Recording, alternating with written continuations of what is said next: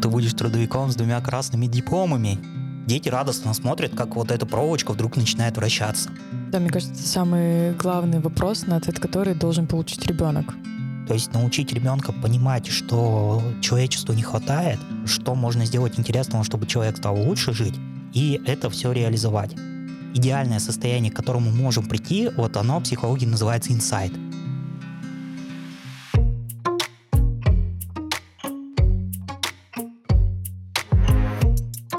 Всем привет! Вы слушаете подкаст «Мама, я инженер». С вами все так же София и Полина. Сегодня у нас в гостях Леонид Гущин. Леня, привет. Привет, привет. Леня является руководителем детского инженерного клуба в Уральском клубе нового образования, а также преподает технологию и робототехнику в Суворовском училище. Еще один интересный факт. Он является главным судьей областных соревнований по робототехнике. Ну, слушай, это приличный список. Это еще не все, что ты нам перечислил. Это лишь малая часть и заслуживает похвалы. Спасибо. Стараемся. Я знаю еще, что ты получил образование и техническое, и психологическое. И мне вот интересно, как так и случилось у тебя это. Вообще, если бы кто-нибудь, э, когда я выпускался из школы, сказал, Леня, а вот твое будущее такое, что ты будешь трудовиком. Да, а потом, если бы сказали, что ты будешь трудовиком с двумя красными дипломами, я такой, а? Вы кто? Вы, наверное, шутите, да? Но вот так сложилась жизнь. После школы мне было интересно все, что связано с компьютерами. Тогда все это только развивалось. У нас вообще, допустим, если взять мой класс, с которого я выпускался, только у одного человека был компьютер в классе.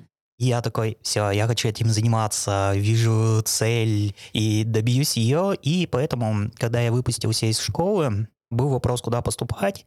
Компьютерных специальностей было очень мало. Это сейчас IT популярно и полного места, где можно учиться, тогда было очень мало. Я попытался поступить в ВУЗ, не получилось, и такой думаю, нет, других вузов я даже рассматривать не буду, и судьба привела в радиотехнический колледж, где я поступил на специальность вычислительной машины, комплекс системы и сети, красиво звучит. Я доволен этим выбором, несмотря что вроде, ну как, после 11 класса в колледж что-то, фу, но на самом деле там была очень хорошая подготовка практическая, и мы рассмотрели вообще все, начиная от там, программирования микроконтроллеров, строением компьютерных сетей, в принципе, программным обеспечением. Я был очень доволен этим образованием, хотел его продолжать, поступил на радиотехнический факультет УПИ, проучился там где-то год с лишним и понял, что в принципе учат одному и тому же. Хорошее развитие логического мышления, потому что математический анализ и прочие прелестные и страшные слова. Следующая мысль, которая была, как работают железяки, я уже понял. А вот как работают люди, ну, классическая ситуация, да, для айтишника и технаря. Плюс еще был второй момент, то, что тогда я как-то ушел в репетиторство. Сначала просто знакомые попросили позаниматься с их сыном, подготовить по математике. Как-то это очень хорошо пошло я понял, что мне нравится рассказывать и делиться какими-то интересными техническими вещами, вещами, которые развивают мышление, и вышел на уровень репетиторства, стал сотрудничать э, с популярными порталами, которые этим занимались, и это была вторая причина, почему я решил выбрать э, психолого-педагогическое направление и поступил в педагогический университет. Самое сложное было вспомнить биологию после школы, но я с этим справился. Ну и Мощно. потом закончил, и после этого еще закончил очень хорошую магистратуру в педагогическом университете по направлению методологии развития креативности. Очень-очень полно. Вроде бы кратко, думаешь, сколько лет, сколько вообще разнополярных э, знаний есть в тебе? Ну, я, в принципе, люблю учиться. Бывает так, просто наткнусь в интернете на какой-нибудь интересный курс, и вау, почему бы не попробовать? Ну вот ты сказал, что ты сейчас трудовик, по сути. Ну, по сути, да. Официально я трудовик. Как это с твоей стороны? Что такое на самом деле трудовик? Так, здесь, наверное, чуть-чуть надо зацепить в том, как у нас меняется образование. Вообще в России сейчас есть очень хороший курс на изменение образования, в том числе и образование в плане того, что ребенок может делать э, сам. Ну, то есть э, создавать предметы какие-то для окружающей среды и так далее. И с этого года технологии обязательно есть робототехника, 3D-моделирование и прочие технические направления, которыми я занимаюсь очень давно. Другое дело, что, конечно, к сожалению, почему-то у нас э, сильно всегда выпускают образование преподавателей. Мне повезло, потому что этим я занимаюсь с 2011 года, робототехникой и 3D-моделированием, и я все это хорошо знаю. А с одной стороны, у общества есть инерционность мышления, они до сих пор воспринимают предмет технологии, который является наследником предмета труды, в том плане, что это, ну, вот мастерской там выпилить табуреточку. А это уже давно не так, и сейчас технология это не про табуреточку. Мое ощущение, которое синхронно с образовательными стандартами, это вот у нас есть, допустим, физика, химия и так далее, они объясняют, как устроен мир, по каким законам. А технология объясняет, как мы, используя вот эти законы, по которым устроен мир, можем получать те блага, благодаря которым мы живем комфортно. То есть как взять там, допустим, законы физики или электричества и на основе их сделать робота. Мне кажется, мы вот как это эволюционировали, знаешь, что мы раньше на технологии табуреточку делали, а девочки печеночный торт. Мы такой делали. Мы пиццу стряпали или шили. Да-да-да. Да-да-да, шили тоже. И вот сейчас вот мы как будто бы эволюционно технология дозрела до того, чтобы роботов конструировать. Слышала, что появилось снова разделение на технологии для девочек и мальчиков, а может, можно нет. Но тут я не знаю. С этим все тоже очень сложно. Сейчас, опять же, подразумевается, что в технологии нету такого гендерного разделения. Mm-hmm. Девочки могут заниматься робототехникой, а мальчики при желании могут пойти шить. То есть официально так. Где-то это действительно так, и девочки и мальчики могут заниматься разными вещами, где-то все-таки стараются придерживаться старого подхода. Ну, то есть это все-таки выбор школы? В основном выбор даже скорее преподавателей. Я это знаю только по разговорам с коллегами, которые занимаются этим же предметом. У нас в Суворовском все просто, у нас одни мальчики. В Суворовском еще не стали брать девочек?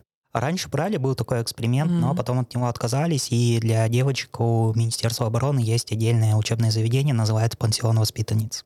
Институт благородных девиц. Да-да-да, но только пансион мне что-то старческим отдал. Ну, любопытно, мне прямо интересно, и даже, если честно, как-то вдохновлена немножко предметом технологий, что он развивается и не стоит на месте, потому что я вот, как ты сказала, инерционно все еще там немножко. Опять же, потому что я не в этой системе, я вот не знаю изменений, которые происходят. И мне прям радостно, что все-таки стандарты подтягиваются, но я так поняла, что не все подтягиваются именно преподаватели. Ну, не хватает компетенций. На самом деле это такой эксперимент, с одной стороны, я очень рад, что это сделали, потому что, ну, я считаю, что впереди любой программы должна быть какая-то ясная и понятная цель. И здесь цель показать детям именно вот этот путь человечества, да, то есть, а робототехника, почему она важна? Потому что в ней есть все. И электроника, и, допустим, моделирование инженерное, да, потому что корпус робота сделать так, чтобы он был прочным, чтобы все это удерживалось, это как раз э, вот все эти вещи, которые раньше были на уровне сделать табуретку, а сейчас уже на уровне спроектировать деталь для робота, которая mm-hmm. более сложная и которая проходит несколько циклов производства, начиная от моделирования на компьютере, заканчивая там, допустим, постобработкой. Это программирование, тоже достаточно сложное. Это химия, потому что есть разные композитные материалы. Есть там, допустим, такие направления, как э, вытравить печатную плату, да, то есть где мы прямо готовим раствор, угу. окунаем печатную плату, смотрим, как весело идут пузырьки. То есть это все на предмет технологии? Если рассматривать вот этот уже уровень, он немножко сложнее, это выходит за предмет, mm-hmm. ну, вытравить печатную плату, mm-hmm. и это уже не урочка считается. Но в целом, да, мы подходим к этому на предмете технологии. А насколько вот детям это интересно и актуально? Детям очень интересно. Ну, то есть у них больше интерес к этому, нежели вот к сбору табуреток, готовке и шитью? Все очень сильно зависит от ребенка, но в целом, как говорится, температура по больнице, да, в сторону того, что когда робототехника разнообразнее и более хорошо объясняет окружающий мир, то да, интереснее. Тут у меня есть небольшая заготовочка по тому, как я начал это преподавать и с чем столкнулся с точки зрения системы. Возьмем учебник одобренный, да, то есть этого года. Там несколько десятков параграфов. Угадайте, сколько параграфов по робототехнике? Один. Ноль. Три. Ура! Мы хуже думали. Да, то есть три параграфа, которые вот как-то связаны с робототехникой, а для понимания из 72 часов по предмету за год, по робототехнике 30 часов. То есть это уже первая проблема, да, то есть э, методических материалов не то, что не хватает, их категорически не хватает. Вторая проблема по качеству этих материалов. Тут разговор пойдет про учебники. Позволю себе их немного покритиковать. Потому что, когда я смотрю на учебник, мне становится очень грустно. те учебники, которые у нас есть, и которые тоже пока еще одобрены, я открываю и не понимаю, как по этому можно учиться.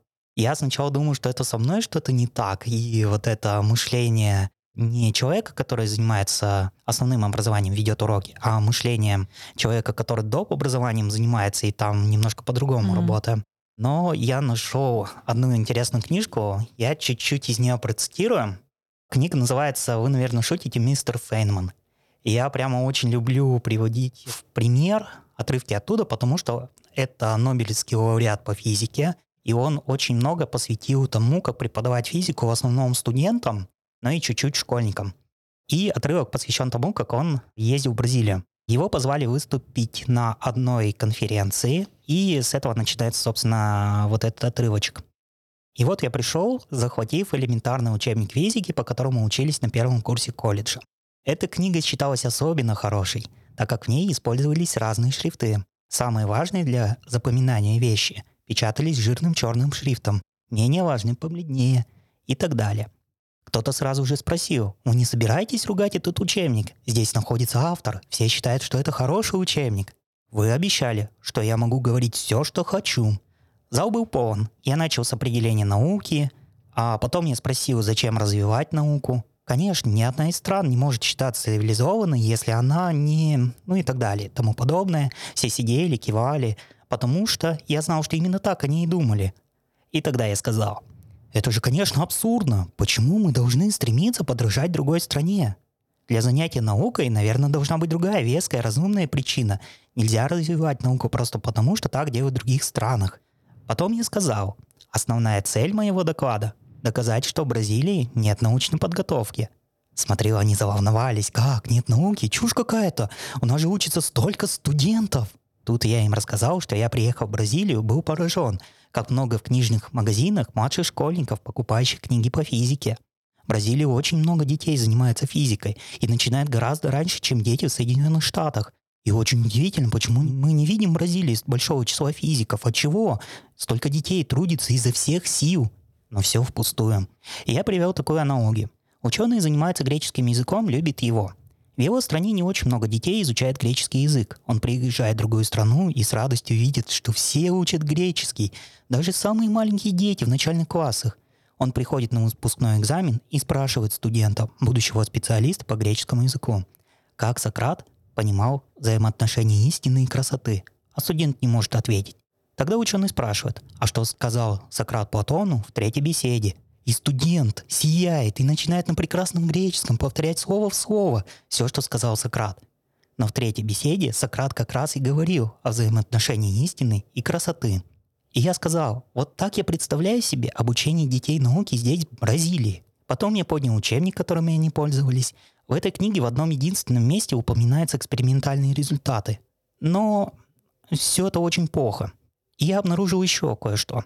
Наугад листая страницы и останавливаясь в любом месте, я могу показать, почему это не наука. Я так и сделал. Пролистал, палец остановился на какой-то странице, и я начал читать. Триболюминесценция — это изучение цвета раздробленными кристаллами. Я сказал, вот, пожалуйста, есть здесь наука? Нет, здесь только толкование одного слова при помощи других слов. Ничего не сказано о природе, какие кристаллы испускают свет, если их раздробить, почему они испускают. Вы можете себе представить, чтобы хоть один студент пришел домой и попробовал это сделать. А, но если бы вы написали вместо этого, если взять кусок сахара и в темноте расколоть его с щипцами, вы увидите голубоватую вспышку. То же самое происходит с некоторыми другими кристаллами. Никто не знает почему. Это явление называется триболюминесценцией. Вот это примерно и есть наука. Я использовал для доказательства этот пример, но мог бы взять любой другой. Примерно у меня такое же отношение к учебникам, потому что, допустим, мы открываем учебник, и вроде как я детям просто должен за урок сказать, как, например, работает электродвигатель. И я не понимаю, зачем. Зачем я должен рассказывать, и не должны конспектировать, потом должны приходить и а на контрольной работе это все мне обратно расписывать. Для чего? Я стараюсь находить какие-то другие подходы. Например, можно же сказать э, в нескольких тезисах, вот берем провод, пропускаем ток, он становится магнитиком. Скручиваем катушку, он становится мощным магнитиком и отталкивается от другого магнитика. А теперь давайте сделаем на основе вот этих трех тезисов электродвигатель. И мы берем прям медную проволоку, наматываем, кладем магнитик, присоединяем к и дети радостно смотрят, как вот эта проволочка вдруг начинает вращаться. Ну, для меня технология вот про это. То есть про практичность э, знаний. Не то, что про практичность, а вот э, та теория, которая она есть, мы ее выдаем в очень короткой сжатой форме, а потом на основе нее пытаемся все это осознать. Где-то поиграв на столку, да, допустим, по атосу новых профессий, где-то собрав ручками вот э, этот самый прообраз электродвигателя. То есть не просто информацию получить, а получить ее максимально коротко, а потом углубиться в понимание. И в понимание того, что это можно делать самому, исследовать мир, менять его и так далее. Это очень здорово. Мне кажется, если бы у меня был такой учитель по физике, я бы знала ее гораздо лучше на предметах физики и химии мне не хватало как раз-таки практики. Когда нам показывали картинки, они ни о чем не говорили. Мне было сложно представить этот эксперимент, почувствовать этот запах и запомнить, что вот там в результате э, смешения этого и этого вещества получится вот это. Но стоило один раз увидеть, как, э, да, я запомнила там на всю жизнь этот э, отвратительный запах сероводорода, допустим, или красивое мерцание в пробирке. У меня вот воспоминания про физику и химию — это вот бесконечные формулы. Формулы, какие-то расчеты, задачи. И очень тоже было мало практики. Я тоже постоянно с этим сталкиваюсь. Самый простой пример. Мы делаем робота, который должен просканировать вращающимся датчиком расстояние и найти себе путь. Это делается через тригонометрию, и мы, по сути, с детьми ее заново открываем. А было даже такое, что мы начинаем это делать, и ребенок э, вдруг понимает, оказывается, то, что тригонометрия — это не просто какая-то абстрактная наука, она настолько классно описывает то, что происходит и может происходить в окружающей среде, то, что она настолько практичная, что тут же закрывается вопрос, а зачем мы это учим? Да, мне кажется, это самый главный вопрос, на ответ который должен получить ребенок. должен понять, зачем ему это нужно. Но мне кажется, что мы сейчас э, по большей части говорим про детей более ну, старшего возраста, то есть э, подростки там с 12 до 17. А мне вот интересно про более младший возраст, потому что, насколько я знаю, вот твой детский инженерный клуб, он для младших школьников. Я бы здесь так уточнил. Детский инженерный клуб, я начинаю работать с младшими подростками. Ну, даже чуть раньше, это примерно с 9 лет. Почему мне очень нравится этот возраст, и я считаю очень важным дать максимально плотное образование в этом возрасте? Потому что у них наблюдается очень интересный переход. С одной стороны, у них начинает развиваться логическое мышление и абстрактное мышление. То есть они способны уже посчитать какие-то сложные примеры, построить сложную модель программирование там, датчиков, влияние каких-то окружающих событий в мире на то, что должен делать робот. С другой стороны, эти дети еще умеют творчески мыслить. То, чем я занимаюсь, э, моя авторская программа по робототехнике направлена на это. Здесь очень большие отличия в том, как я преподаю, потому что, ну, вот очень многие кружки, как они занимаются с детьми робототехникой. Ребенок пришел, ему выдали инструкцию, сказали несколько слов из теории, и дальше по инструкции он собрал и посмотрел, что, ну да, это так, это работает. У нас есть некоторые механизмы функционирования головного мозга. Когда мы идем так, что нам рассказывают какие-то вещи, и потом ребенок их повторяет, ну, как в школе привыкли, да, то есть mm. дали алгоритм, ребенок по нему прошел и этим алгоритмом закрепил вот это закрепление, оно формирует вот эти нейронные связи, да, то есть э, способность э, вот электрическому сигналу мысли пробежать по нужному пути в головном мозге, причем чем чаще ребенок это делает, тем сильнее эти связи формируются. И многие говорят, что на самом-то деле образование, э, большинство того, чему вы учите, ну, в той же школе, вы все равно забудете, но у вас останутся вот эти нейронные связи, которые дальше вы используете для того, чтобы думать. А есть другой подход в формировании нейронных связей, он очень интересный, и я прям его обожаю, и я готов о нем говорить очень много. Он связан с развитием креативного мышления, и он подразумевает немножко по-другому формирование связи. Мы сначала ребенку даем очень короткую вводную информацию, некоторую теоретическую опору, теоретические знания, на основе которых можно все развить, но даем их в минимальном виде. Дальше мы начинаем ребенку давать э, задачи, но задачи не закрытого типа, которые подразумевают одно решение, а задачи открытого типа, которые ребенок может решить, опираясь на эту информацию. И на основе этих задач ребенок дальше развивается. Но у этих задач есть еще одна интересная особенность. Они находятся в зоне ближайшего развития. То есть это то, что ребенок самостоятельно не сделает. И я это прекрасно знаю. Но сделает с моей помощью. Дальше наблюдается следующий эффект психологии развития креативности это называется опознавательный барьер. То есть ребенок видит задачу, он не понимает, как ее решить. И у него становится вот этот небольшой стопор в его деятельности. И в целом ребенок, э, находясь здесь и сейчас в образовательном процессе, все-таки ее решить хочет. И тут подключаюсь я, и мы начинаем, ну, по сути, рефлексировать. Многие, кто меня знает, считают, что я не люблю рефлексию. Я обожаю рефлексию, но обожаю рефлексию в моменте, здесь и сейчас. У ребенка есть определенная деятельность, которую мы выстроили, он встречает в ней трудности, у него высокая мотивация разобраться с этими трудностями, и мы начинаем проговаривать, как он думал, пытаясь решить эту проблему.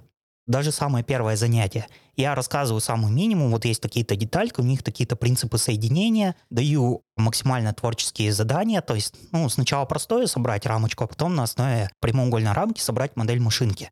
Ребенок, впервые сталкиваясь с тем, что это надо собрать, собрать из некоторых незнакомых даже ему деталей, собрать без наличия инструкции. Для многих детей это вообще открытие, что лего можно без инструкции собирать. И встречается с трудностями, он не понимает, как получить тот образ, который он у тебя в голове представил. И тут подхожу я и говорю, так, расскажи ко мне, как ты хочешь вот в пространстве эти детальки соединить.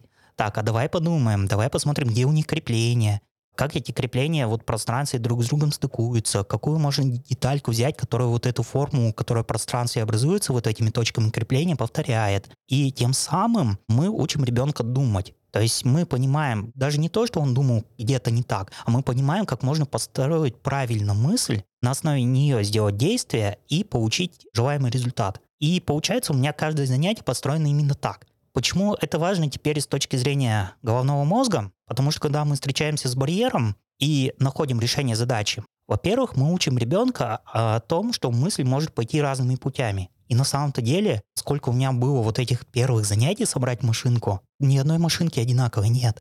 Я специально делаю фотографии, у меня есть целая подборка фотографий, и я все время листаю, насколько разные модели получаются у детей. То есть вроде правила те же, там машинка должна ездить, проехать сколько-то метров, у нее должно быть четыре колеса и так далее, но машинки очень разные. И тем не менее ребенок решает эту задачу, и на основе этой задачи, когда он встречает вот этот барьер, и вместе мы его преодолеваем, с одной стороны, он учится рефлексировать здесь, сейчас и в моменте, и я считаю, что вот это и есть самая классная рефлексия, когда ребенок потом уже во взрослой жизни, встречаясь с любой трудностью, способен построить свою мысль правильно. С другой стороны, преодолевая этот барьер, идеальное состояние, к которому можем прийти, вот оно в психологии называется инсайт. Ребенок делает открытие, а чем хороший инсайт? В том, что это очень сильный выплеск гормонов радости. А эти гормоны радости, когда мы вот преодолеваем этот барьер, вызывает очень сильное развитие миелиновых оболочек. То есть то, что строится в обычном образовании многократным повторением, построение вот этого маршрута для мысли, в момент инсайта за счет э, вот этих вот химических изменений в организме происходит в разы эффективнее. И, конечно, инсайт вот идеальный достичь трудно, но даже близкие вот эти состояния, когда ребенок постоянно в своей деятельности делает вот эти маленькие открытия и самостоятельно с моими направляющими подсказками, вопросами находит вот этот путь, делает образование просто эффективным. Мы за один год осваиваем больше материала, чем мы бы осваивали любым другим способом. Очень любопытно, что вот ты говорил про многократное повторение. По сути, более сложным путем ты достигаешь в разы быстрее и осознаешь вот это вот преодолевание и получаешь вот этот результат, к которому ты идешь. Но тут даже важен другой момент. Мы учимся получать удовольствие mm-hmm. от образования. А это тоже одна из самых э, важных вещей, потому что, ну, наверное, любое направление, чтобы достичь в нем мастерства, мы делаем очень много попыток, э, больших шагов и так далее. На самом деле какой-то минимальный результат получить э, в любой деятельности очень легко. Но довести этот результат до совершенства гораздо сложнее. То есть несложно сделать робота, который проедет по маршруту. Но сделать робота, который несколько десятков раз без боев, стабильно, абсолютно проедет по этому маршруту, это уже, наверное, 80% времени подготовки. Да, этот процесс временами скучен. И для того, чтобы он не был скучен, как раз очень важно уметь получать удовольствие от этого. Кроме этого, образование-то у нас это же не только про то, что мы здесь учимся. Для меня очень важно создавать пространство, атмосферу. То есть, когда вокруг тебя есть единомышленники, здесь э, мы можем что-то решить, получить кайф от этого.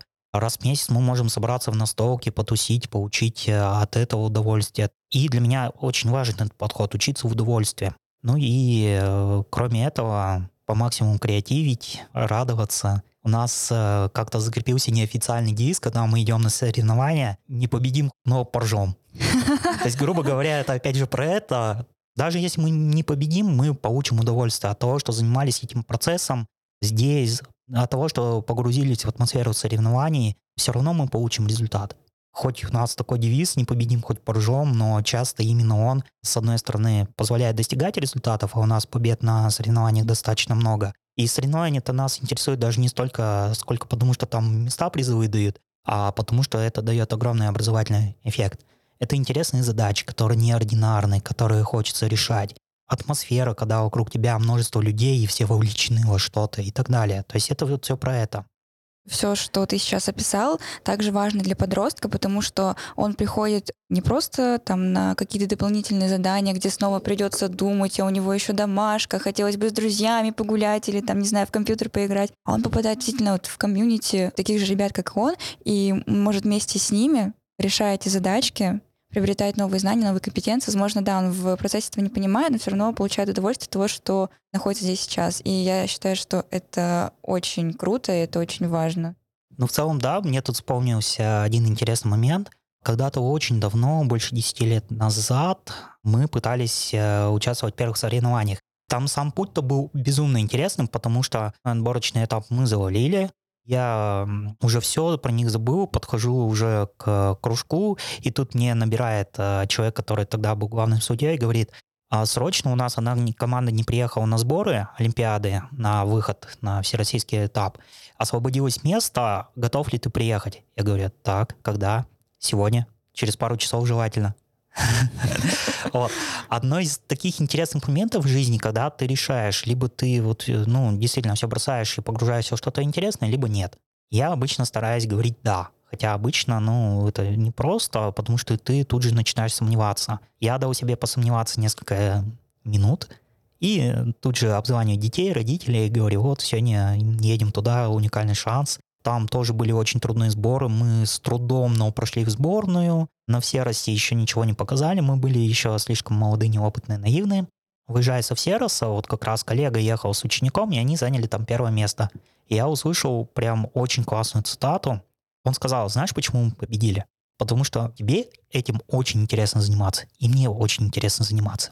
Вот на основе этого мы и получили этот результат.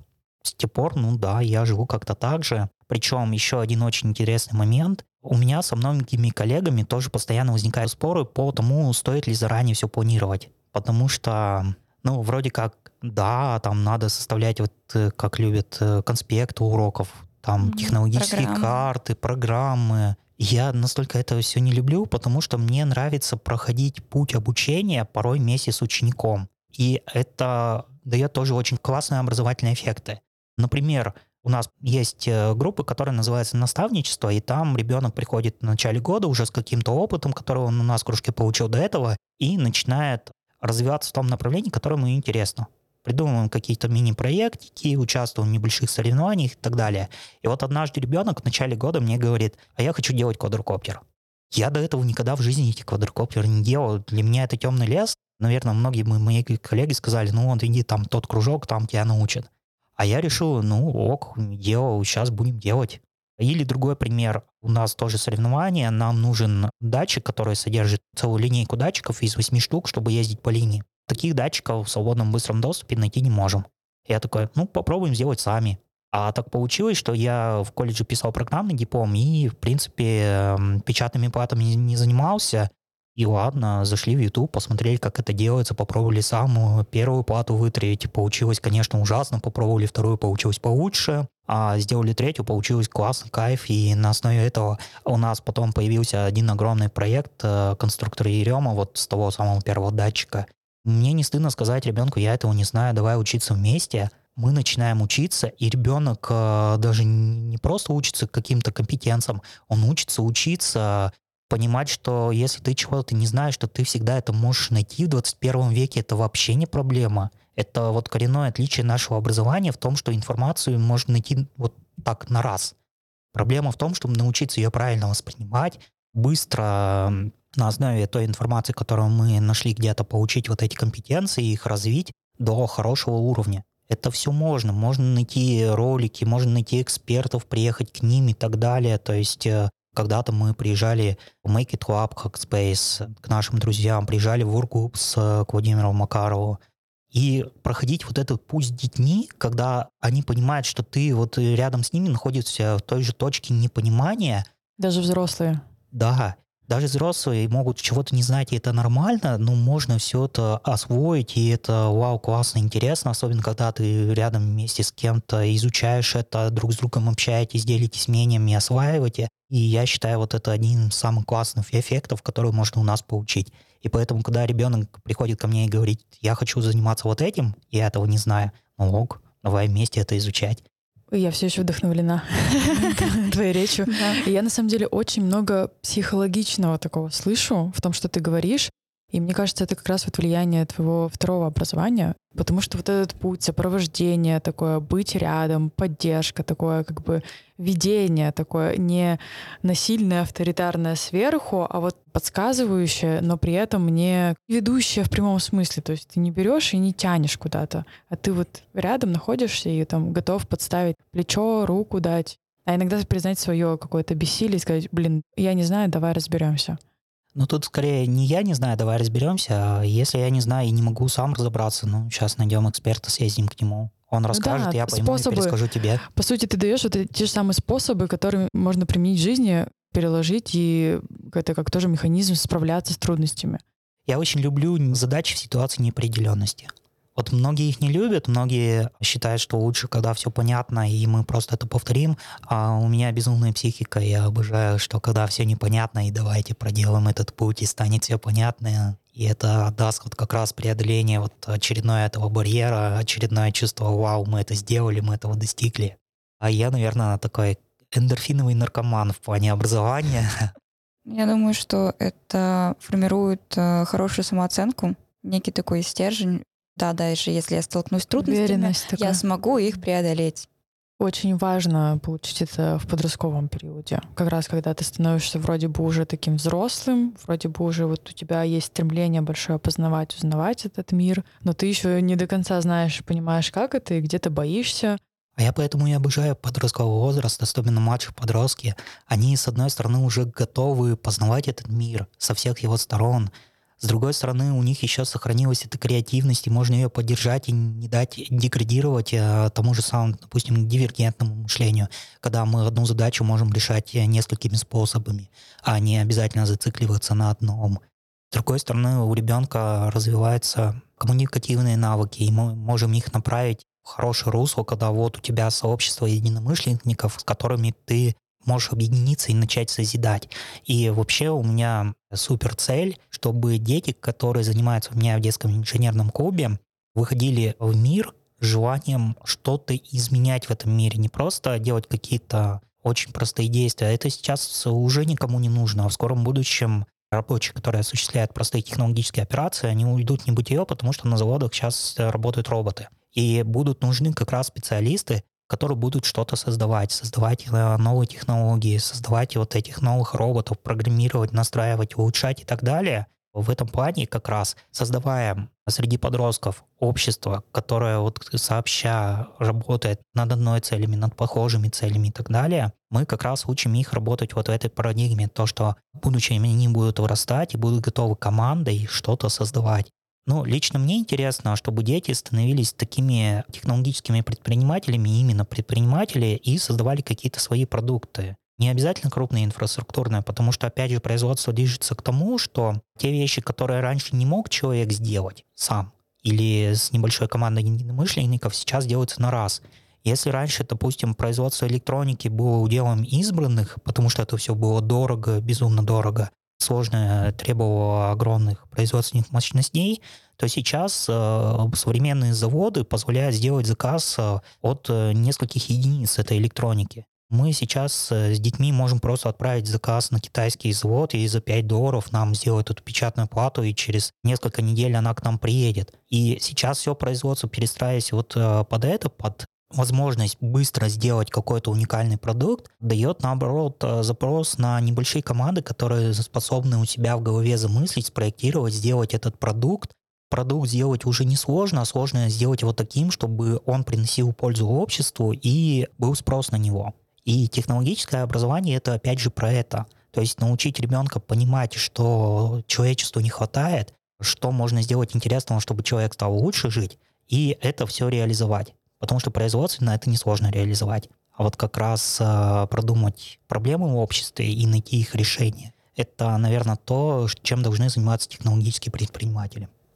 Я чувствую, как вот слова наших гостей перекликаются, потому что в прошлый раз мы говорили с Владимиром Макаровым, и он тоже доносил такую мысль, что очень важно, чтобы человек э, был разносторонним, что даже технарю там нужны знания из психологии, умение коммуницировать в команде, делегировать и тому подобное. То есть недостаточно уже быть просто технарем и где-то втихую писать код. Необходимо выходить в мир, заявлять о себе, не бояться создавать что-то новое. Я бы даже больше сказал, у нас почему-то в России очень мало популярна концепция устойчивого развития. Хотя она очень классная, она имеет очень тесные стыковки с концепцией, которая была в Советском Союзе, называлась «Ноосфера». И она про то, что человечество может жить комфортно, при этом не нанося ущерб планете. Если мы продолжим сейчас развиваться технологически так, как мы развиваемся, у нас а, планета как ресурс когда-то закончится.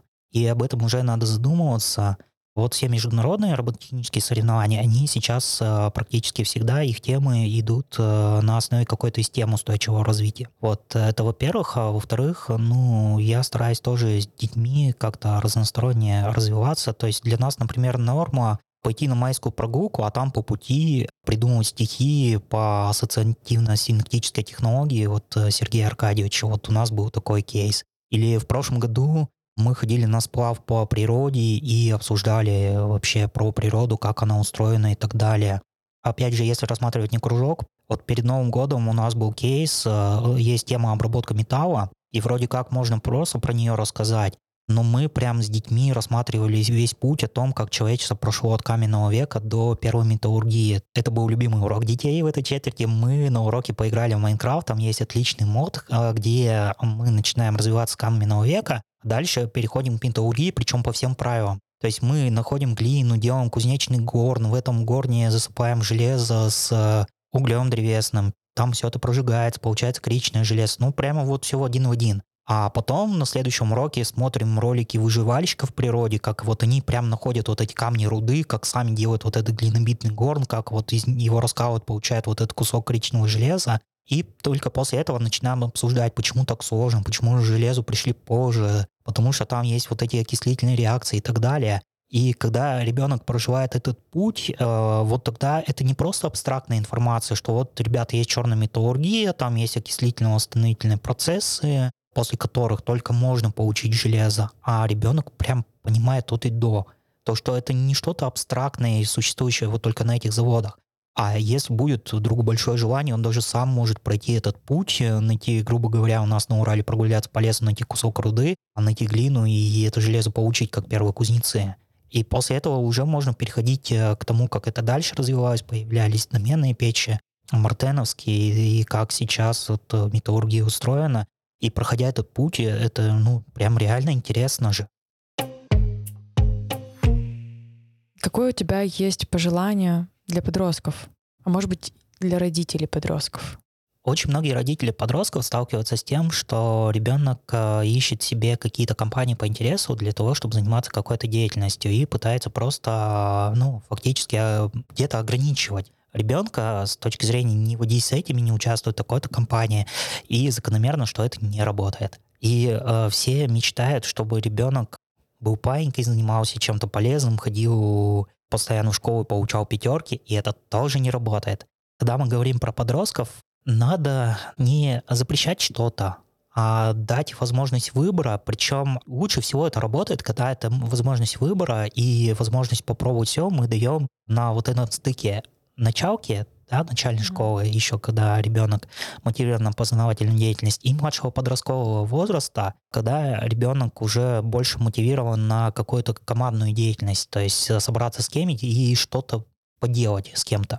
И если мы даем возможность ребенку вот на этом стыке попробовать по максимуму кружков и найти ему то дело, которое интересно, тогда с подростком будет проблем по минимуму, потому что я смотрю на наших детей, которые выпускники, которые вот у нас получали вот эту тусовку, в которой мы занимаемся классной деятельностью, вот а, тогда все будут довольны. И это не обязательно техническое творчество. Это могут быть самые разные тусовки. Но если вы хотите, чтобы ребенок не был в плохих компаниях, найдите ему классный кружок, где будет хорошая компания. Спасибо большое. Да, спасибо. Мне было прям очень любопытно и интересно. Взаимно. Надеюсь, слушателям тоже было очень полезно. И мы надеемся тоже. Спасибо, что слушаете наш подкаст «Мама инженер». Подписывайтесь на нас во всех соцсетях и до новых встреч. До новых встреч.